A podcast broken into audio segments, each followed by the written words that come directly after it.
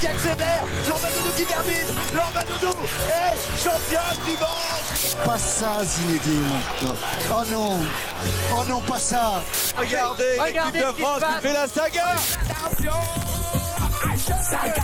Africa Ambiance de la has the power to change the world. It has the power to unite people.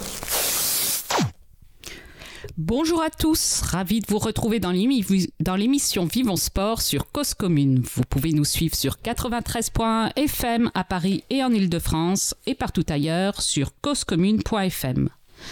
Merci par avance pour vos remarques, vos annonces, vos questions sur le compte Facebook de l'émission, sur mon compte Twitter Karine Bloch et sur le chat sur le canal Vivons Sport. Émission après émission, nous insistons sur le poids du sport, notamment du football, dans la société, dans tous les domaines. Pour cette 75e émission, nous allons le faire pour des sujets d'actualité. La crise en Ukraine avec l'agression de Vladimir Poutine, mais aussi la politique en France.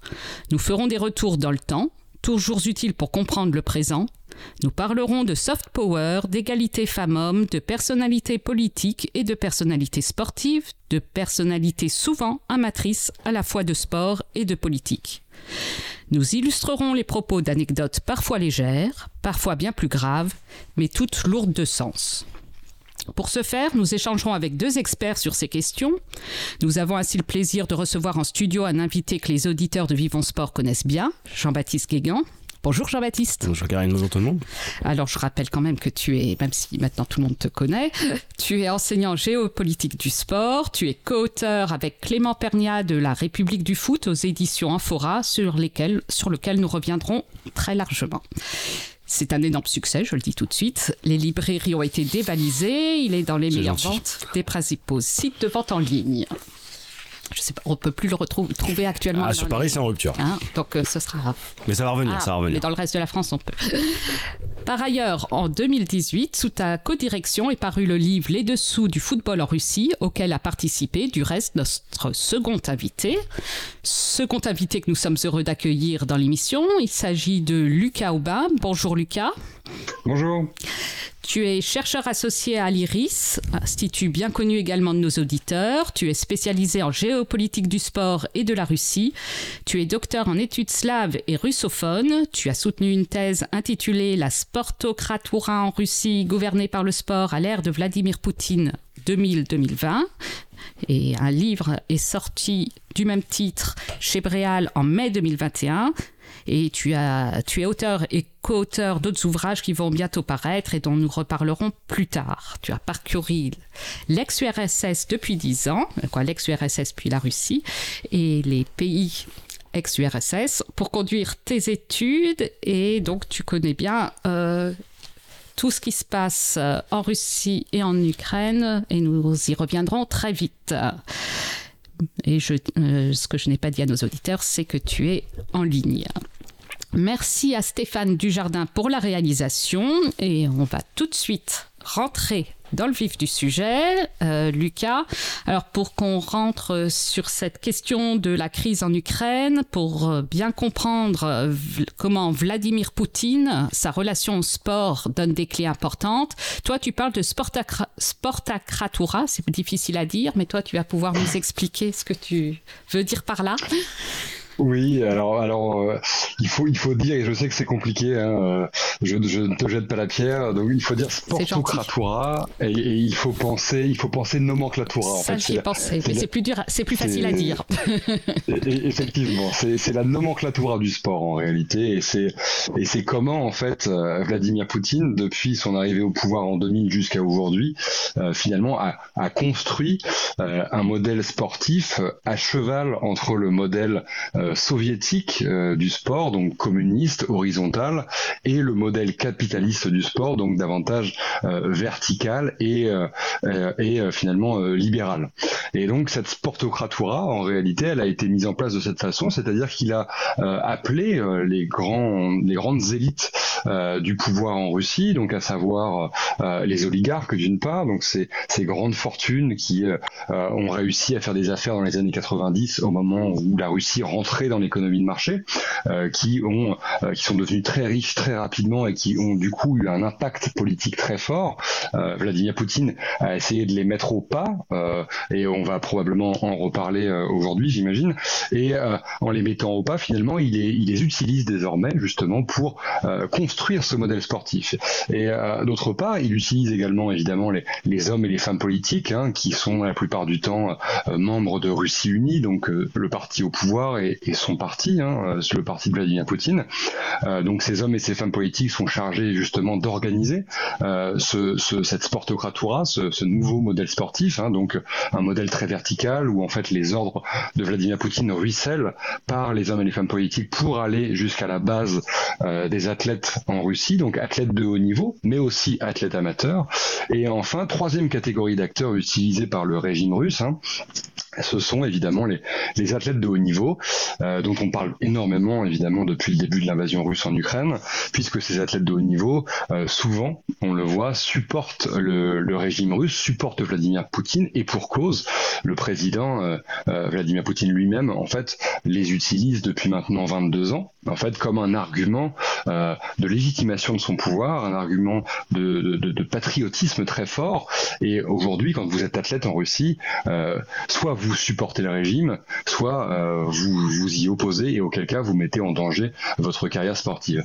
Donc voilà, donc la sportocratura, c'est ce système-là qui a été mis en place finalement pour euh, faire de la Russie une puissance euh, du sport de premier plan, pour redorer son blason qui était finalement mis à mal à la chute de l'Union soviétique et finalement donner l'impression, parce que c'est ça le sport finalement, c'est la, c'est la puissance de l'imaginaire et donner l'impression, la sensation au peuple du monde entier que la Russie est une puissance forte de retour euh, au premier plan de l'échiquier euh, géopolitique mondial. Alors, est-ce que effectivement les athlètes supportent parce qu'ils y sont obligés ou parce que ils ont envie de le faire? Ça, c'est c'est un gros sujet. C'est certainement même ceux qui sont à l'étranger parce que leur famille est en Russie qui se sentent obligés, non, de soutenir Poutine Ou est-ce que euh, il y, a, il, y a, il y a plusieurs On a eu éléments, un cas hein, d'un gymnaste qui est monté, lui, avec euh, la lettre Z hein, sur un podium. Hein, euh, oui. qui s'appelle Ivan Kuliak. Euh, sur une épreuve de parallèle, il était troisième. Le premier était ukrainien. Il s'est retrouvé quand même sur un podium. Euh, avec la lettre Z oui. sur le maillot, on peut se demander, c'était à Doha, bah, pourquoi on l'a laissé ça montre monter bien le, Ça montre bien le hiatus, le, la problématique qui existe euh, euh, en Russie, c'est-à-dire que c'est très difficile de s'opposer au, au, régime sous peine en fait d'être perçu, d'être vu comme un, comme un paria, hein, que vous soyez sportif ou non. Et ce qui a été étonnant avec cette, cette, cette invasion, finalement, c'est que dans un premier temps, on a vu une dizaine de sportifs euh, russes de premier plan. Se, se, dire euh, même contre la guerre en fait. Et euh, c'est faut bien comprendre que c'est quelque chose de très rare dans la Russie de Vladimir Poutine. Ça n'était jamais arrivé tout simplement. Jusqu'à présent on avait eu euh, quelques athlètes par-ci par-là qui s'exprimaient contre le régime mais mais pas euh, à ce point-là. Et on s'était dit au début en tout cas de l'invasion que potentiellement ça allait pouvoir faire effet boule de neige. Et en réalité très rapidement le, pouvoir russe a remis de l'ordre hein, par l'intermédiaire de cette loi la fameuse loi du du, du 4 mars euh, 2022 qui euh, en fait criminalise euh, ceux qui parleraient contre la doxa euh, du régime, mmh. contre la voix du Kremlin. En réalité, aujourd'hui, si vous vous opposez ah ouais. en fait à l'opposition, à, à l'intervention militaire spéciale, comme on l'appelle en Russie, vous encourez jusqu'à 15 années d'emprisonnement et évidemment des, des, des, amendes. Et de fait, depuis, ouais. on a vu très très peu de, de, de sportifs parler contre le régime. Oui, effectivement, on comprend, on comprend bien pourquoi. Euh, deuxième catégorie, c'est la première donc, que tu as évoquée, c'est celle des oligarques. Dans, on connaît deux cas particuliers, de, dont tu nous avais déjà parlé mmh. d'ailleurs, Jean-Baptiste, dans une autre émission. Il y a Roman Abramovich à Chelsea, à Chelsea pardon, et Dmitry Ribolovlev, lui aussi, il est dur à prononcer, à Monaco, qui sont des cas différents. Est-ce que tu peux nous en parler? Bah, c'est intéressant parce qu'effectivement, euh, euh, Abramovich, euh, Roman Abramovich, c'est bon, c'est c'est un cas d'école entre guillemets, c'est-à-dire qu'il a été il a été homme politique dans la Russie de Vladimir Poutine dans les années 2000, donc il était gouverneur de la République de Touva.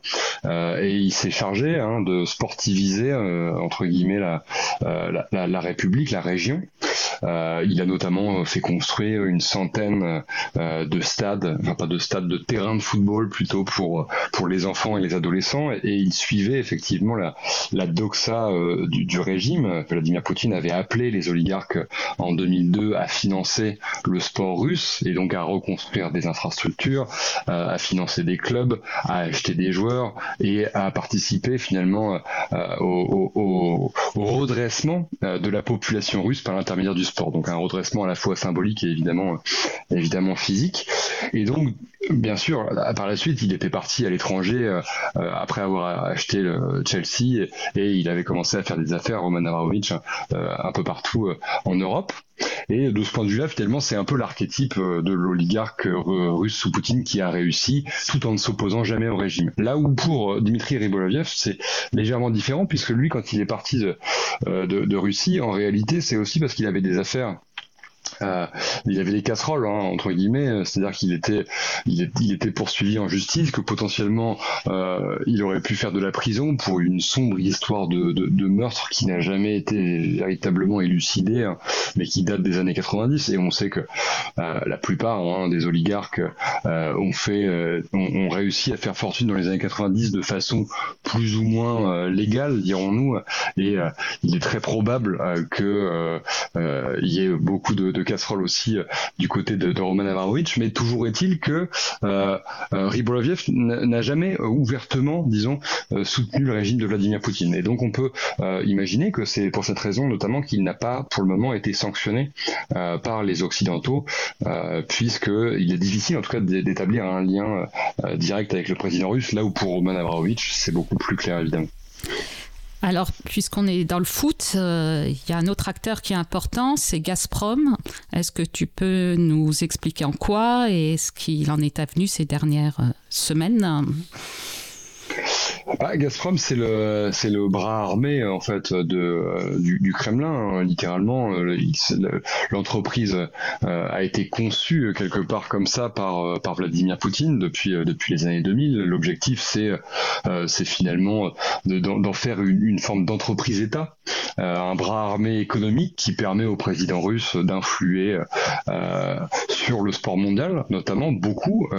on sait que évidemment Gazprom est l'actionnaire principal euh, de, du, du Zénith Saint-Pétersbourg, euh, le club de football de, de, de Saint-Pétersbourg, donc qui est euh, le club favori du président russe. Le président russe étant né à Saint-Pétersbourg dans les années dans les années 50, qu'il est qu'il est un enfant de Leningrad et qu'il avait à cœur de reconstruire sa ville et donc de faire de, du Zénith Saint-Pétersbourg l'un de, de, ses fleurons, ce qui est ce qui est le cas finalement puisque le, le club connaît des résultats globalement assez positif sans jamais être vraiment un cadre du, de, de, la Champions League par exemple, mais euh, ça n'empêche que c'est devenu une vitrine et qu'aujourd'hui c'est un club euh, c'est un club respecté. Et d'autre part Gazprom euh, a aussi réussi le tour de force. Et ça c'est peut-être le, le, plus gros le plus gros tour de force en réalité de l'entreprise c'est d'avoir c'est d'être devenu le sponsor principal de la Champions League.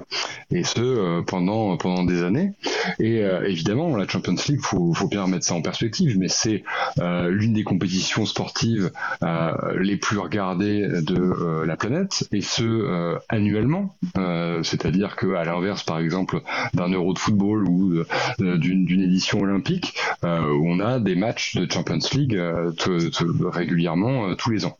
Et évidemment, en devenant l'actionnaire, le, le, sponsor principal de cette compétition, Gazprom était visible à chaque match, toujours, et c'est devenu finalement une marque associée à, cette compétition.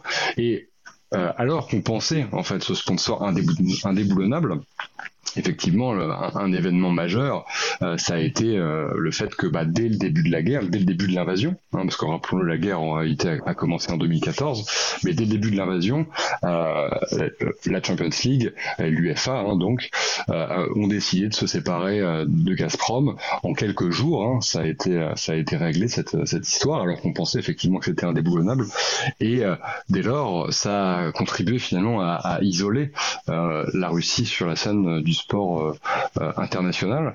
Euh, et ça, ça faisait suite à d'autres décisions très fortes qu'on évoquera probablement aujourd'hui à nouveau, mais l'exclusion notamment du mondial de football 2022 ou l'exclusion de nombreuses compétitions sportives de la Russie. Alors justement, certains ont été étonnés de, ces exclusions. Peut-être que ça vaut le coup de réexpliquer comment Vladimir Poutine se met en scène en tant que sportif et utilise le sport euh, pour sa propagande nationale et internationale.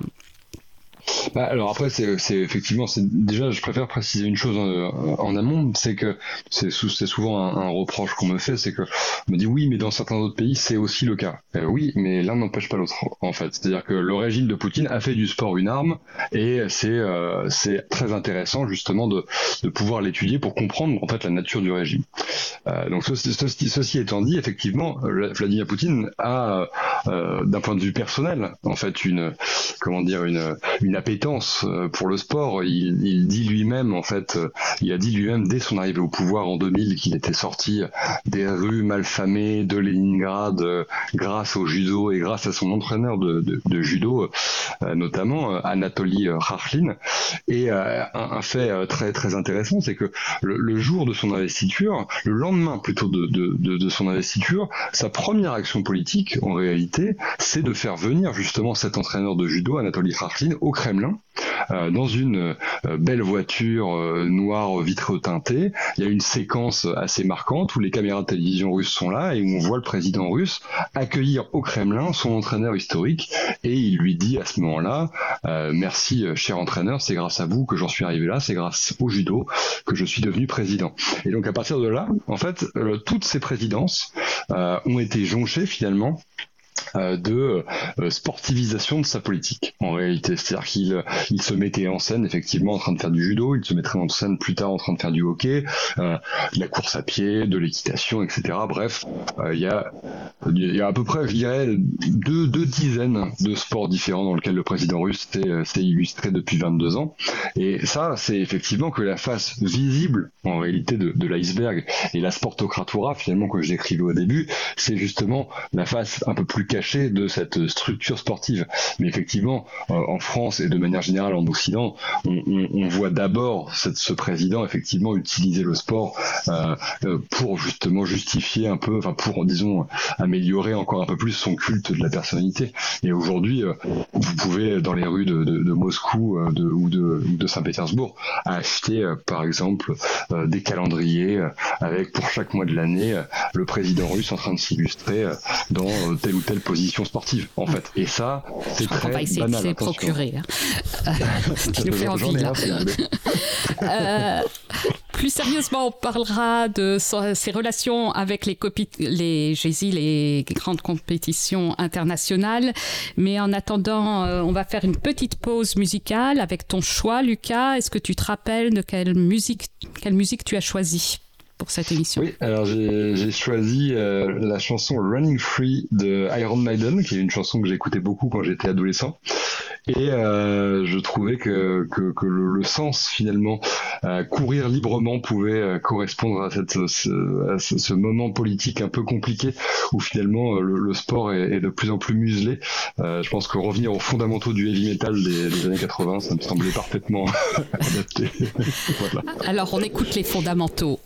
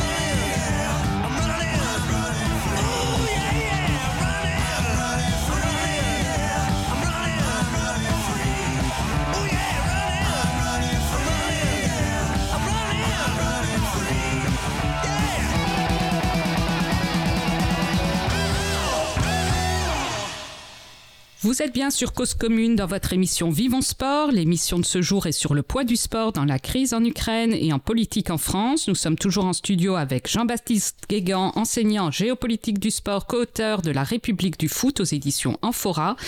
Et nous sommes toujours en ligne avec Lucas Aubin, chercheur associé à l'IRIS spécialisé sur la géopolitique du sport et de la Russie.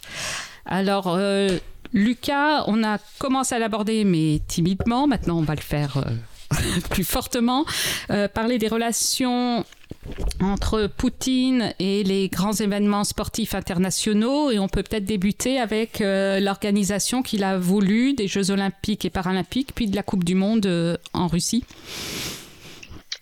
Euh, oui, bah, ça, ça, faisait effectivement, euh, c'est une des euh, parties de sa stratégie euh, politico-économico-sportive. effectivement, il fallait d'une part, disons, hygiéniser la population russe et d'autre part, il fallait briller à l'échelle internationale. Et donc, en fait, les, les années 2000, pour Vladimir Poutine, ça a été une succession de, de tests. En fait, le, le, régime russe a régulièrement tenté de s'approprier les plus grands événements sportifs de la planète, parfois euh, avec succès, euh, des fois euh, il y a eu des, échecs, mais globalement à partir de, 2007 et le moment où Vladimir Poutine réussit à, obtenir les JO de Sochi, c'est comme si finalement le régime russe avait compris comment fonctionnaient les grandes instances du sport international et comme si le régime russe avait compris du coup comment s'approprier ces événements. Et petite anecdote finalement, mais euh, euh, Vladimir Poutine, comment il fait pour obtenir les, JO de Sochi 2014 C'est simple, on est, on est en 2007, on est au Guatemala, le, le CIO se, réunit pour pouvoir euh, justement délibérer et, donner l'événement. Hein. Et Vladimir Poutine lui-même prend l'avion, fait le déplacement, prend soin de faire venir dans, dans ses bagages, hein, littéralement, dans son avion, il fait venir de la neige de Sochi qui n'a pas encore fondu, visiblement il doit la mettre au congélateur. Je ne sais pas exactement comment il a fait, mais en tout cas, l'histoire est, véridique et il ramène cette neige justement aux membres du CIO et leur explique que oui, en dépit de, de ce climat subtropical humide, euh, il existe bien euh, de la neige à Sochi et qu'il faut lui confier cette, cet événement. Et il donnera un discours en anglais, alors qu'on sait bien que l'anglais du président russe laisse, laisse à désirer, et il donnera un discours en anglais pour justement convaincre ce parterre d'officiels du CIO. Euh, il fera même construire, et j'en finis avec l'anecdote, il fera même construire la première et unique euh, patinoire du Guatemala pour l'occasion.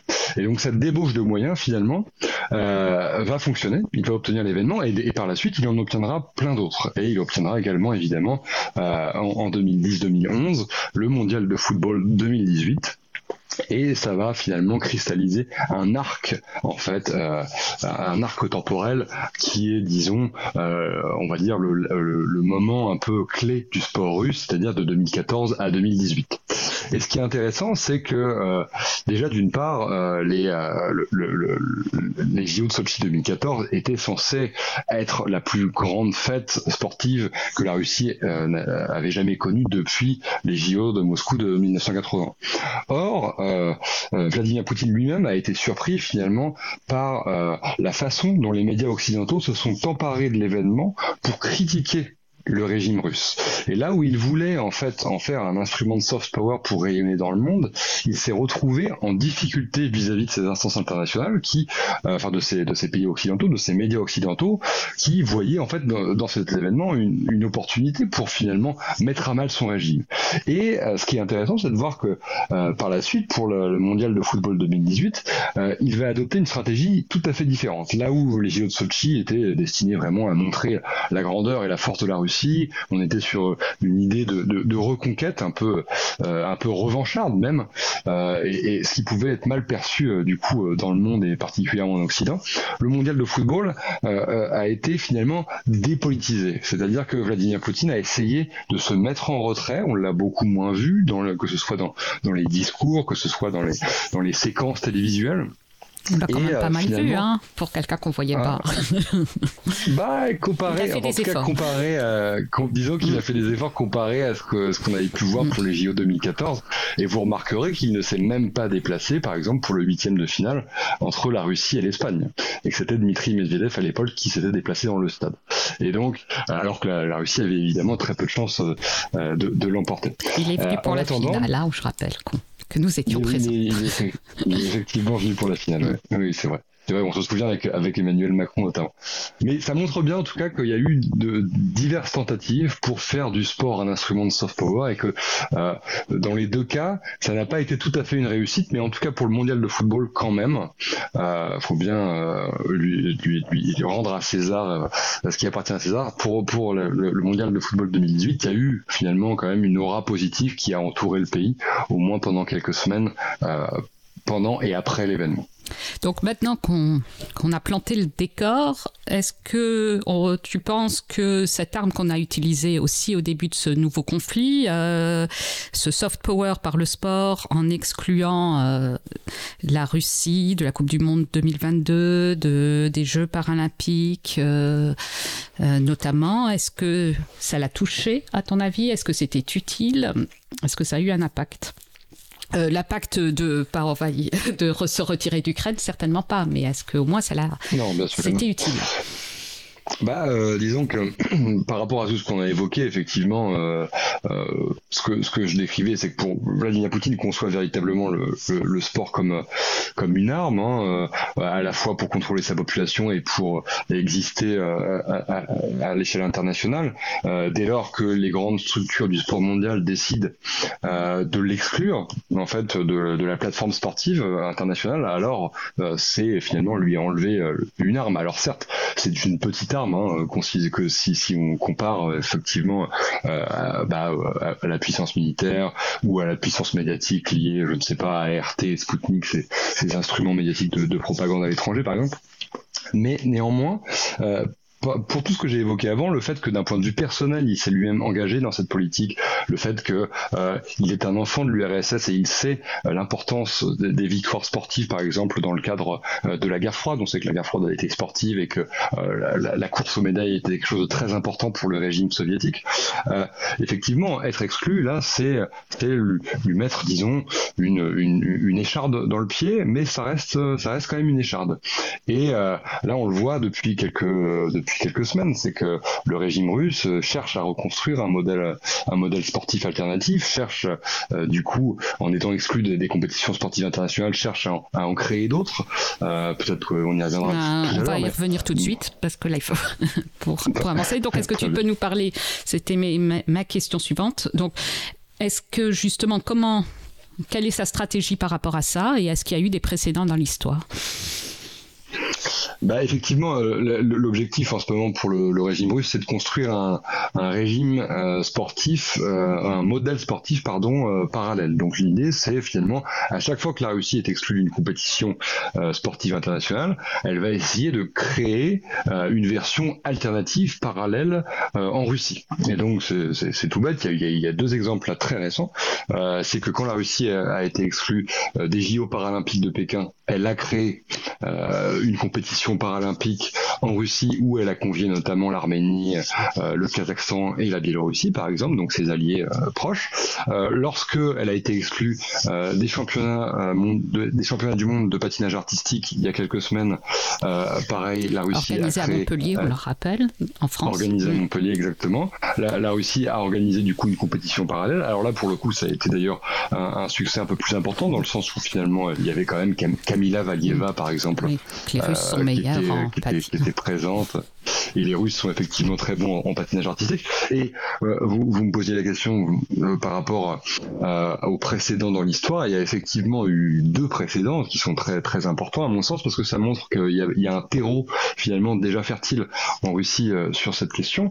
Euh, euh, au lendemain de la révolution de 1917, euh, Lénine puis Staline décident de créer un modèle sportif parallèle, refusent d'intégrer le CIO et la FIFA et donc euh, créer l'international rouge sportive, donc euh, l'IRS, donc l'équivalent du CIO, et créer du coup euh, les Spartakiades, donc les JO, euh, les JO communistes en réalité. Donc ces JO ont connu quelques éditions et un succès finalement assez modeste en, en 1928 et 1932. Et euh, plus tard, il y a un autre exemple qui est, qui est assez, à mon, sens, parlant, c'est que quand l'URSS décide de boycotter les JO de Los Angeles de, de 1984, euh, elle décide du coup de euh, faire se tenir ce qu'elle appelle les Jeux euh, de l'amitié.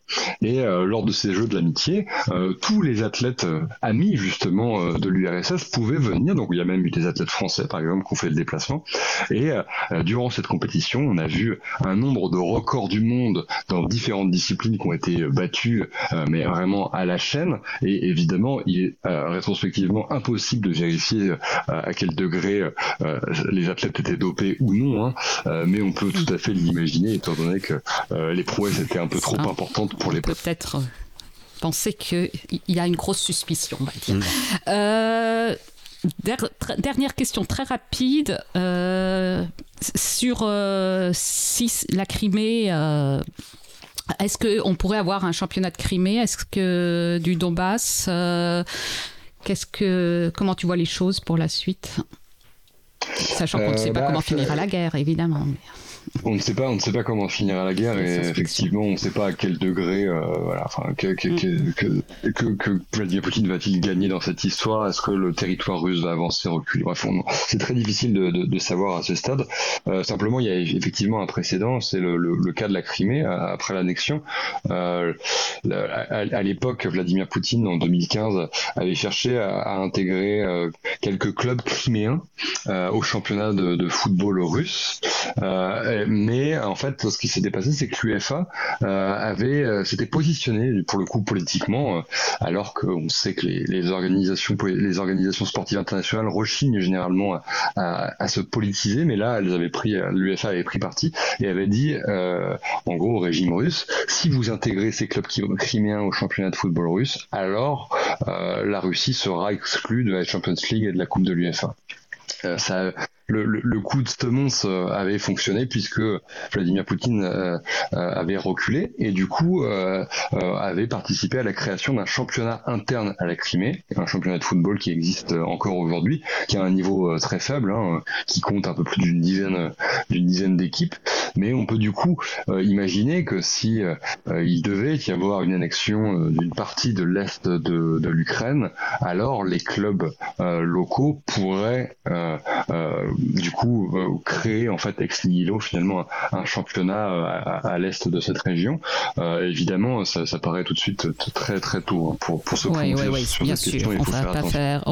C'est promis, on continuera à suivre forcément la situation. On a compris que l'UEFA et les CEO auront encore un rôle à jouer, mais sur cette page-là de la crise en Ukraine, on a beaucoup parlé de la Russie. J'aurais bien aimé, euh, Jean-Baptiste, parler avec toi de l'Ukraine, des Ukrainiens, euh, et notamment des sportifs ukrainiens.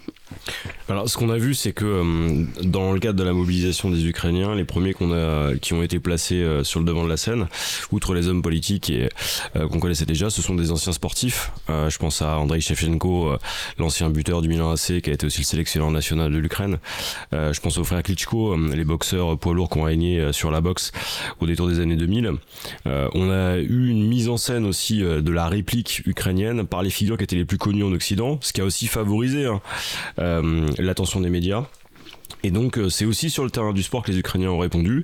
On les a vus aussi faire énormément pression euh, sur les instances internationales euh, en refusant notamment d'affronter des sélections russes ou des athlètes russes et en faisant pression justement sur ceux qui allaient affronter les Russes en leur demandant d'être solidaires. Et in fine, le mouvement sportif s'est retrouvé aussi acculé bien au-delà de son apolitisme et on a vu finalement euh, cette, guerre se déplaçait sur un champ qui n'était pas initialement euh, le champ initial, qui est celui du sport. Euh, c'est pas anodin hein, de voir les frères Klitschko euh, se mettre en scène littéralement. Euh, un des frères Klitschko euh, est à la tête de la de, Kiev. De, Kiev justement. Il, a fait le mm. tour des médias internationaux. Il s'est mis en scène volontairement parce qu'il sait que son aura transcende de loin sa position politique ukrainienne et permet justement, dans le cadre de la guerre informationnelle qui est menée aujourd'hui, à l'Ukraine d'avancer ses pions et de peser aussi. Et honnêtement, pour les trois quarts des occidentaux, les seuls Ukrainiens qui vont être connus, ce sont des sportifs. Mm. A fortiori des footballeurs ou euh, des gens qui ont transcendé le, euh, comment dire, leur sport. C'était le cas des, des, frères Klitschko. Mm. Alors, on l'avait dit dans la précédente émission, mais bon, qu'ils avaient d'abord brillé aux Jeux paralympiques hein, en étant la deuxième euh, mm. nation et que à l'époque, on avait pu comptabiliser le nombre de sportifs morts au front. Il y avait déjà deux footballeurs, un biathlète, et un rugbyman. Je crois Mhm. qu'aujourd'hui, on n'arrive plus à suivre les chiffres. Je sais pas si t'as des malheureusement, les chiffres, euh, ils euh, sont. euh, je sais pas si toi, Lucas, t'en as sur les euh, sur les morts Moi, ukrainiens trouvé, euh, hein. venant, euh, venant du sport, mais ça ne peut faire Non, que pour le croître. moment, c'est très, c'est, très, hein. très difficile Ouais. d'avoir des bases fiables. Mm. Il y en a, il y en a eu quelques-uns effectivement. En tout cas, on pense à eux évidemment encore euh, dans cette émission. On suivra de près la situation. euh, malheureusement, ça risque de durer encore quelques émissions, Euh, mais on suivra la situation euh, durant la fin de la suite, fin de cette guerre et après. On va voir par la suite qu'il n'y a pas qu'en Russie, en Ukraine, que le sport a un point important. On verra que c'est le cas en France avec euh, Jean-Baptiste et son livre. Mais avant, j'aimerais qu'on fasse une pause musicale avec ton choix, Jean-Baptiste. Est-ce que tu peux nous dire quel est ce choix et pourquoi? Alors c'est c'est pas du métal, hein, c'est aussi euh, une chanson de jeunesse, c'est NTM, donc on est, on est sur autre chose, c'est Insanity Style, histoire de se rappeler que euh, la France c'est aussi euh, la, la diversité, que le rap est une musique contestataire au même titre que le métal, et que finalement on est aux deux bords du spectre, mais qu'avec Lucas on est d'accord. On a envie de contester cette semaine. Alors, on écoute euh, Sadony Style de NTM. C'est le nouveau phénoménal freestyle du visage pâle Le est de retour au hardcore. C'est parti, ça vient de Sané Direct. Issu de la génération funky taquené Pas de soucis mais pas de chip ici. Pas de chichi si tu dérapes pour te chier dessus. Trop de blabla, trop de plagiat Trop de merde sont dictés peur Mais c'est comme ça Connecto, le bénéf, le business. Et c'est pendant qu'on laisse couler que les pédales s'engraissent Et puis ça bible de nous. Rêve de voir en dessous ne t'approche pas Hollande de bon te fout des coups de peu bon Si tu respectes pas les règles mec du béton. Pour finir aux côtés des faibles Ceux qui ne voient le hip hop qu'avec des samples de pop. Mec tout cela je les stoppe à base de pop pop pop pop. Scène scène hystère Fous donc ton gilet par balle à base de pop pop pop pop. Mec pour le hip hop je développe la scène sonnie C'est de la bombe bébé. Et si t'as le pédigré ça se reconnaît au début. C'est de la bombe bébé Scène hystère bébé c'est de la bombe bébé, c'est de la bombe bébé C'est la bombe, bébé. Oh, ça vient de sonner. Tu reconnais la lasse, alors fais-toi. C'est ça tout petit. Prends le double R des boules pour te mettre l'enfer. Tu crois que tu les as grosses, mais teste pas double R le tonnerre. L'expert de la maison mère. À qui tu la frappes à l'envers. Négro, c'est clair, je suis slay. Super bar. Big up à moi-même. Tu trouveras pas mon pareil à des kilomètres. C'est ça que t'aimes chez moi. Je me la raconte pour le 9-3. Faut que je mette les MC aux abois. Je suis en mission, mais je lâche pas. De toute façon, faut pas que ça traîne parce qu'on a plus le temps pour ça. C'est pas demain que je passerai la main ou j'arrêterai le combat. C'est clair que je vis que pour ça. Et puis que je pense que comme ça je bouge pas. Putain, j'envoie, je balance des bons pour pas s'en vanter. Je peux chanter que je roule avec un crew des gens t'éprentés. J'en bats ton cou, c'est le scène. Scène, scène, Faut donc ton gilet par balle à base de pop, pop, pop, pop Mec pour le hip hop je développe la scène C'est de la bombe bébé Et si t'as le pédigré ça se reconnaît au début. Scène, scène, hystère Faut donc ton gilet par balle à base de pop, pop, pop, pop. Mec pour le hip hop je développe la scène C'est de la bombe bébé Et si t'as le pédigré ça se reconnaît au début Mais non, ici c'est Sunday, Sunday, funk, funky fresh. Sunday, Sunday, funk, funky fresh. Dans l'arène, le suprême, la crème, la cerise sur le gâteau.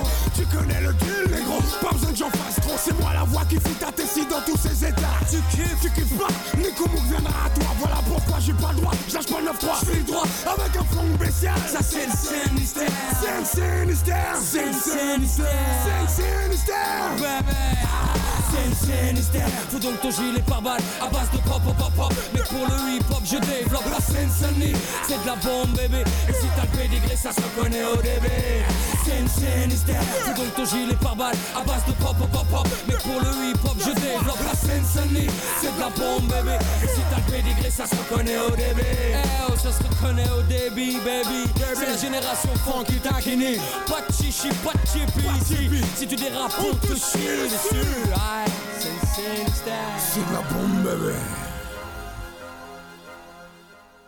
Vous êtes bien sur Cause Commune dans votre émission Vivons Sport. L'émission de ce jour est sur le poids du sport dans la crise en Ukraine et dans la politique en France. Nous sommes toujours en studio avec Jean-Baptiste Guégan, enseignant en géopolitique du sport, co-auteur de La République du foot aux éditions Infora. Et nous sommes toujours en ligne avec Lucas Aubin, chercheur associé à l'IRIS, spécialisé sur la géopolitique du sport et de la Russie.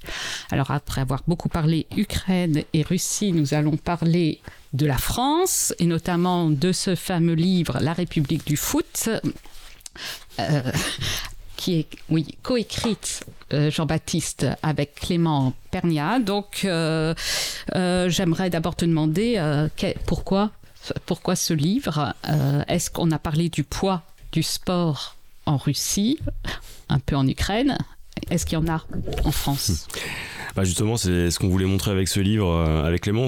On, on s'est posé deux questions. La première, c'est pourquoi le championnat de France s'est arrêté euh, pendant la période Covid, alors que euh, les quatre autres grands championnats, en tout cas ceux auxquels on se compare, eux ont continué. Et la deuxième chose, c'était de se demander pourquoi les hommes politiques français systématiquement utilisent le football. Certains sont passionnés, d'autres s'en moquent complètement. on a vu par exemple certains candidats afficher leur dédain. Quand tu dis hommes, c'est hommes et femmes. Hein. c'est hommes et femmes, hein, évidemment. on prend par exemple exemple, euh, euh, certains candidats qui sont présents euh, et certaines candidates, leur, leur indigence par rapport au football fait, fait parfois peur, alors que c'est le premier loisir finalement regardé des Français et c'est l'un des plus subventionnés. Et qu'il y a des femmes qui s'intéressent au sport. Exactement. Ah. Toi la première. alors, quand tu m'as parlé aussi du pourquoi de ce livre, tu m'as aussi bien parler du poids des subventions publiques, euh, du, quoi, du poids du sport dans les subventions publiques. Est-ce que ah, quand on regarde les subventions publiques euh, aujourd'hui, il y a d'ailleurs une enquête euh, BPCE, donc Banque Populaire Caisse d'Épargne qui, est, euh, qui est sortie hier sur la question. La majeure partie des subventions euh, publiques vont euh, finalement au sport, c'est plus de 50%. Et l'immense majorité de ces subventions va au football. Ça veut dire que le football français, en dehors des clubs professionnels, est massivement financé par les collectivités locales, territoriales. Et donc de fait par la sphère publique. Ce qui explique aussi normalement que le foot soit aussi politique et mm. pourtant, malgré ça, on a du mal à avoir une traduction de ce poids euh, finalement politique à l'échelle nationale. Le foot reste une sorte de gadget qu'on agite de temps à autre.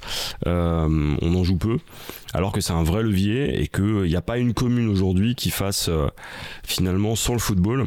D'abord pour des politiques d'inclusion, pour des politiques finalement publiques très efficaces puisque c'est par le football qu'on est capable de se rencontrer au-delà au-delà du genre, au-delà de la race, au-delà des origines, au-delà de tout ce qu'on veut. Et ça, c'est important. Et parmi les politiques, il y a les sportifs. Ou parmi les sportifs, les euh, politiques, je ne sais pas. Euh, quand, quand, on a écrit le livre justement avec, euh, avec Clément, la, la, question de l'engagement des sportifs s'est posée et on s'est rendu compte très rapidement que Aujourd'hui, euh, bah, le meilleur politique euh, français, c'est Kylian Mbappé. C'est-à-dire que euh, il est plus efficace que 90% des politiques professionnelles. C'est-à-dire qu'à chaque fois qu'il prend position, il va systématiquement cliver. il a pas mal de points communs d'ailleurs avec avec le président sortant. de ce côté-là, il y a une il y a une vraie réalité, c'est que aujourd'hui, les footballeurs, bien plus que ceux de 98 et 2000, ont, euh, par leur influence, leur nombre de suiveurs, ce qu'on appelle les followers sur les réseaux sociaux, euh, et euh, leur poids général dans la société française, un rôle qui est considérable. Et d'ailleurs, ça fait même fantasmer les hommes politiques, puisque beaucoup d'entre eux et d'entre elles nous ont dit qu'ils rêveraient d'avoir l'audience et la capacité à mobiliser les foules comme le font les footballeurs et les footballeuses. Et aujourd'hui, ça fait justement de ces footballeurs des acteurs euh, bien plus que tous les autres sportifs français. éventuellement, on pourrait ajouter les, basketteurs, mais en tout cas, les footballeurs sont euh, des acteurs prééminents de la société civile, là où ça aurait été complètement impensable dans les années 80 et difficilement concevable avant 98. Alors ça, c'est du côté, il y a le côté utilisation des, sportifs. Euh, on va reprendre quelques anciens présidents de la République. Et, tu vas me dire si effectivement quelle était leur relation avec, euh, avec le football. On va peut-être parler, revenir à Mitterrand. Je sais pas Hmm. si. On va. C'est déjà pas mal. Voilà. Euh. Si euh, dans, dans la République du foot, on est revenu avec Clément sur euh, euh, justement les rapports des présidents de la République sous la Ve République avec le football. Alors si par exemple certains ont un rapport très distancié, euh, je pense à Charles de Gaulle ou, euh, ou à Pompidou, on va se rendre compte que le premier à l'utiliser c'est vraiment Giscard. Euh, Giscard euh, nous gratifie d'un match en 73 absolument incroyable à Chamalières où il termine le match. Le match est arrangé évidemment.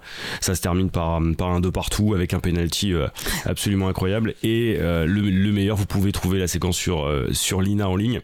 C'est euh, Giscard qui est torse nu et qui euh, donne une interview absolument incroyable. À l'époque, il est ministre des Finances. Il brigue donc la présidence. Georges Pompidou euh, est décédé, donc on est dans une phase de transition. Et donc là, il met en scène le président sportif. Il est conseillé par des gens qui ont travaillé avec Kennedy. Euh, et on le voit euh, torse nu, littéralement, hein, quelque chose qui serait impensable aujourd'hui. hein. Expliquer que il est un ministre qui est finalement un Français comme tout le monde, euh, qui joue au centre parce qu'il est entre l'attaque et la défense et que donc euh, il sait défendre à la fois son camp comme il saura défendre les Français. On est face à la communication politique euh, d'un nouvel ordre. Et ce qui est très intéressant, c'est que Giscard va ouvrir finalement les portes à l'usage politique du foot dans le cadre des élections. Euh, Mitterrand va très peu s'en servir, mais ce qu'on sait pas, c'est que il en parlait peu. Hein. il en parlait Mm. peu, mais c'est le seul à avoir fait la totalité des finales des Coupes de France. Il en a fait 14. Et euh, on connaît la capacité de Mitterrand à cacher et à dissimuler les choses. Ben, il faut savoir qu'il y a joué énormément sa jeunesse, il était gardien de but. Euh, il a fréquemment parlé de rugby avec les uns et les autres, sauf qu'il a toujours gardé cette passion pour le football. Euh, évidemment, passion qu'il n'a pas pu partager avec Jacques Chirac parce que lui détestait absolument ça. Euh, ça l'a jamais intéressé. Par contre, la grande différence, c'est que si l'un aimait le sport, l'autre aimait les sportifs. Et la grande histoire de Jacques Chirac avec l'équipe Mm. de France, c'est ça.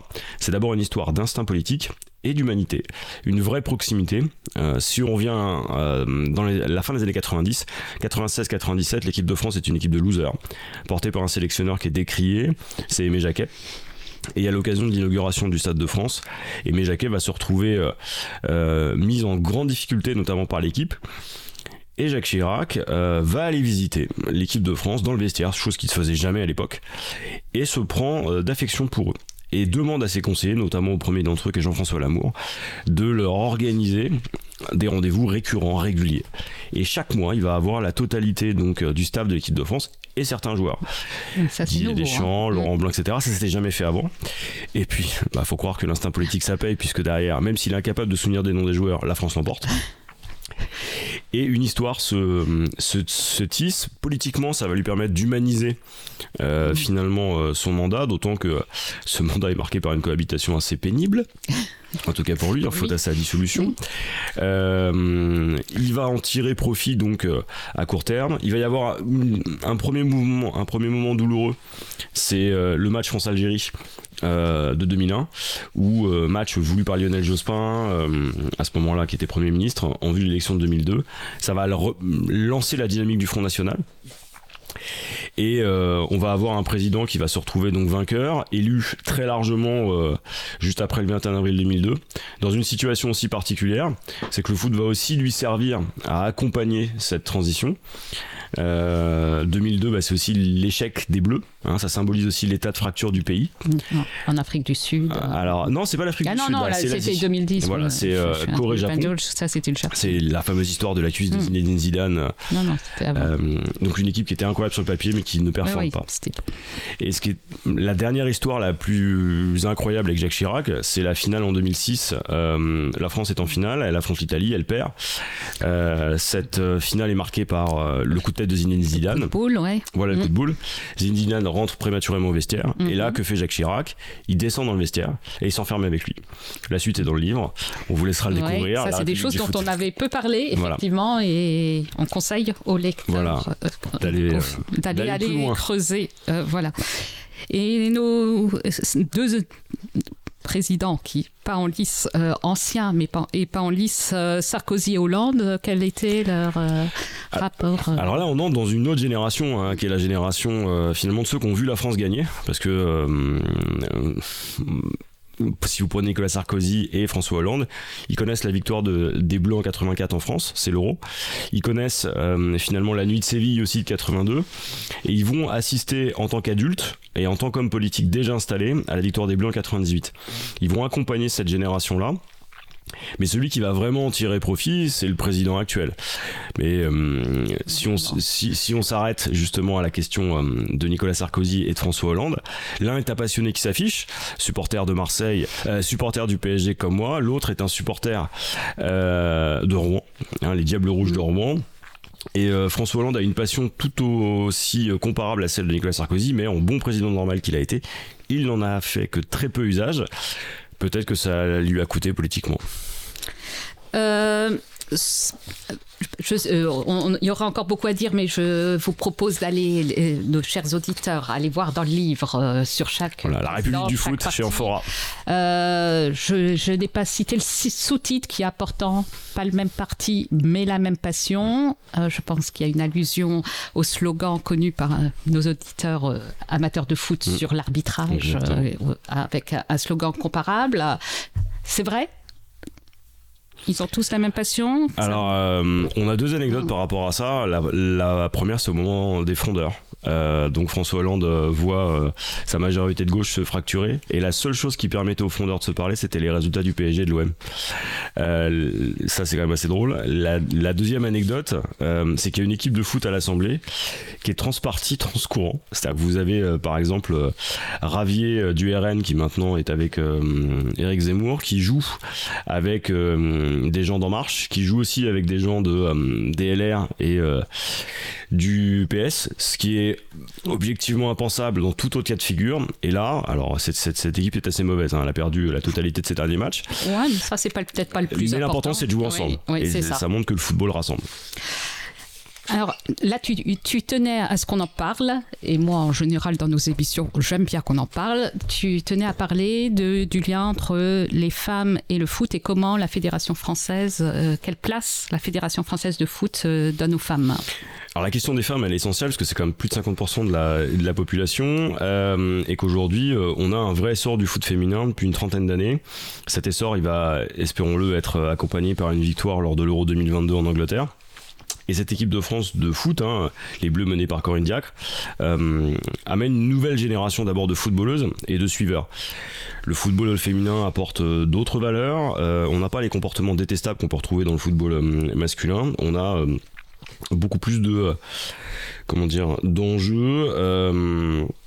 parce que le foot féminin va permettre de montrer une autre image des femmes et va permettre aussi euh, de, de- développer, euh, en tout cas d'aider à développer le sport au féminin. Ce qui est très intéressant avec euh, la République du foot et, et cette dimension sur le foot féminin, c'est qu'on s'est rendu compte que malgré le potentiel incroyable qu'on a, la Fédération française de foot n'a pas jamais fait grand-chose pour le, développement du foot féminin. Quand on regarde les, les organes représentatifs, on a compté le nombre de femmes, on est à moins de 6. C'est-à-dire qu'on n'est même pas sur un 50-50, on n'est même pas sur un 30%, on n'est même pas sur un 20%, on est sur quelque chose qui est assez euh, médiocre et qui correspond à la prise de conscience des, euh, des instances françaises sur le sujet. Et pourtant, euh, quand vous regardez les annonceurs, quand vous regardez aujourd'hui la cote du football féminin, on n'a jamais eu autant de gens intéressés. C'est finalement le sport qui contribue aussi à apporter une image renouvelée au, euh, au bleu et à l'équipe de France. Et puis surtout euh, qui permet euh, aux filles et aux jeunes filles d'aller jouer comme les garçons. Sauf qu'aujourd'hui bah, on manque de clubs on manque d'entraîneurs on manque de plein de choses. C'est pas faute d'avoir une demande en face il n'y a pas d'offre capable de répondre. Et ça c'est en grande partie un des retards structurels qu'on a en France. On n'a pas le problème aux Pays-Bas on n'a pas le problème en Allemagne.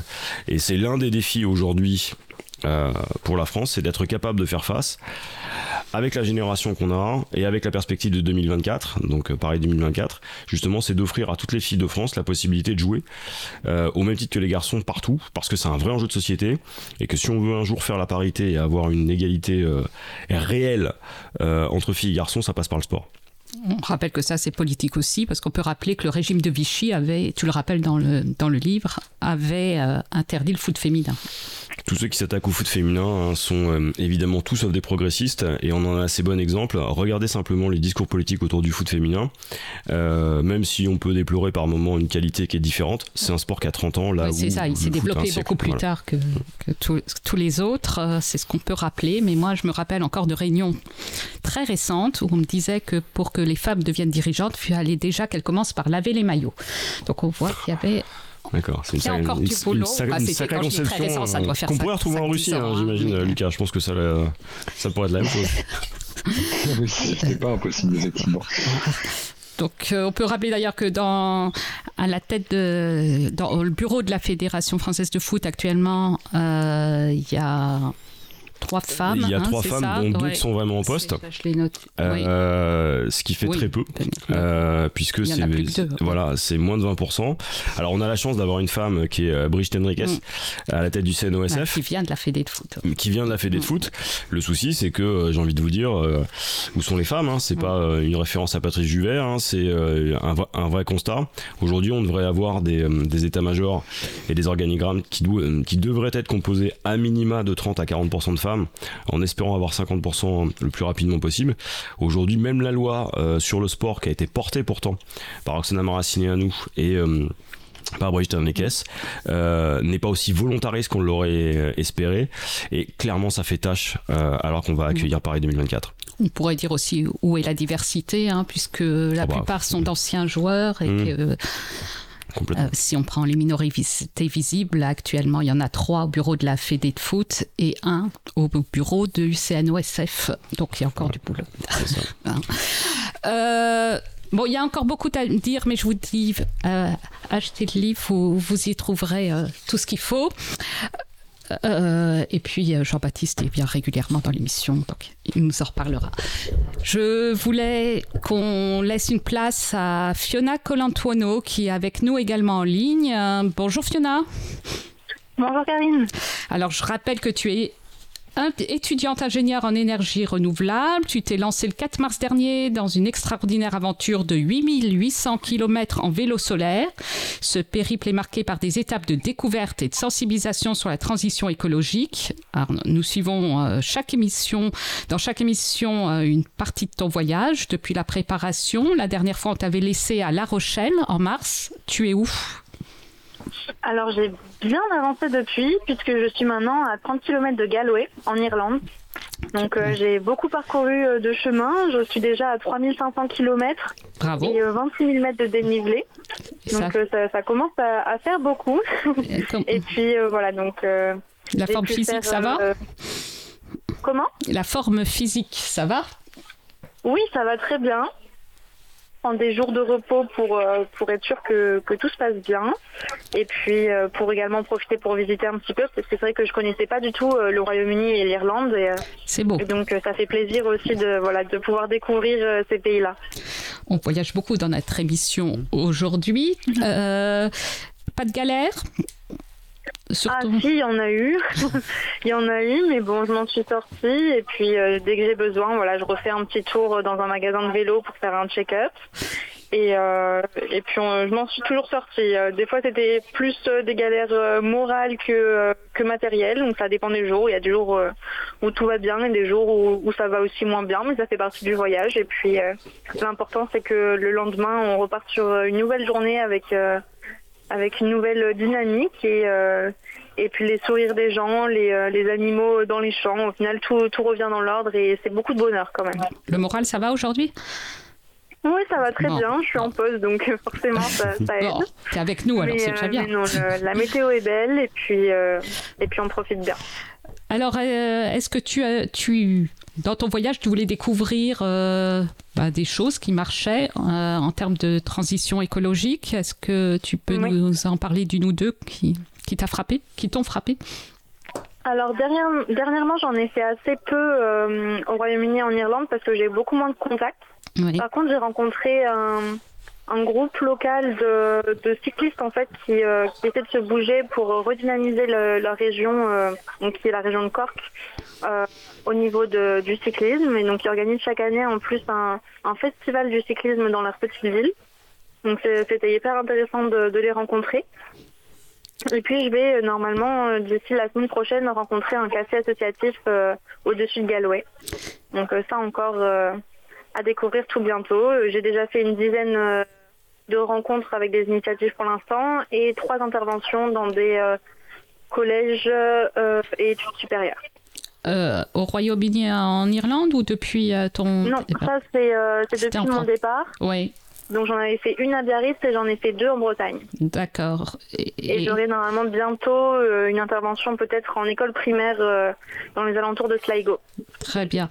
Euh, est-ce que si des auditeurs nous écoutent et découvrent et retrouvent ton périple sur Sun Cycling, c'est ça Redis-moi le nom du, du site. C'est ça, The Sun Cycling Odyssey. Est-ce qu'il est encore temps de programmer des étapes de sensibilisation et de te faire découvrir des initiatives. Ils peuvent encore sur la... Bien sûr, bien sûr, on peut toujours via mon site web me contacter ou sur les réseaux sociaux, Instagram ou Facebook. Euh, et puis on verra ensemble euh, euh, comment organiser ça en fonction de mon itinéraire. Mais c'est tout à fait possible. On peut toujours me proposer de m'héberger également, ou même juste de se rencontrer. Mm. Voilà, mais, mais oui, j'en ai quand même d'autres à venir, déjà prévues même certaines quand je reviens en France en juin. Donc euh, d'ici là, euh, c'est un peu plus de, de découverte euh, et d'immersion culturelle. On aura l'occasion d'en reparler dans, la, dans les deux prochaines émissions. Est-ce que là, c'est trop tôt d'en parler? Est-ce que tu es plus optimiste, plus pessimiste qu'au départ par rapport aux enjeux verts de climat? Moi, je suis plutôt optimiste quand même parce que c'est vrai que chaque nouvelle initiative que je rencontre, en fait, c'est des gens qui sont très motivés à chaque fois et qui portent une, vraie dynamique dans leur communauté. Et donc, c'est vraiment, euh, ça donne de l'espoir et ça donne de, la joie aussi de les côtoyer, de, voir qu'il y a des gens qui se bougent vraiment, en fait, euh, dans n'importe quel euh, domaine. Hein. Des fois, par exemple, j'ai rencontré récemment une dame qui prépare le jour de la Terre, qui arrive dans deux jours d'ailleurs. Euh, dans son village et ils étaient plusieurs à vraiment mettre toute leur énergie dedans pour faire des pancartes, pour animer la journée et, ça donne ça donne beaucoup d'entrain. Ben écoute, euh, on attend avec impatience que tu nous racontes euh, la suite. On te souhaite en tout cas une bonne continuation. Roule bien, bon voyage, bonnes étapes. Merci à toi, Fiona. Merci à nos deux invités.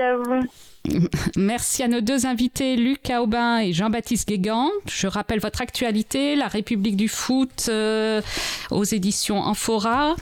Euh, d'ici quelques mois, en août 2022, paraîtra Géopolitique de la Russie de Luc Aubin aux éditions La Découverte. En novembre 2022, nos deux invités publieront Atlas géopolitique du sport aux éditions Autrement, tout ça est mhm. juste, messieurs. Sans oublier euh, de Lucas, euh, sa sportocratoire aux éditions Bréal, qui est un carton puisqu'il est en réédition. Il va même y avoir une deuxième version, si je me trompe pas, euh, Lucas? Ouais, tout à fait. À la, à la rentrée justement, euh, en septembre, euh, on a une réédition puisqu'en fait, il a été, l'ouvrage a été en rupture de stock euh, durant les, les, jours qui ont suivi l'invasion russe, parce que visiblement, les gens se sont dit que c'était probablement à raison que le, sport jouait un grand rôle dans la Russie de Vladimir Poutine. heureusement que Jean-Baptiste est là pour pour nous donner les tuyaux. Je prends 10% sur ces sur ça, on vous laisse régler hors antenne.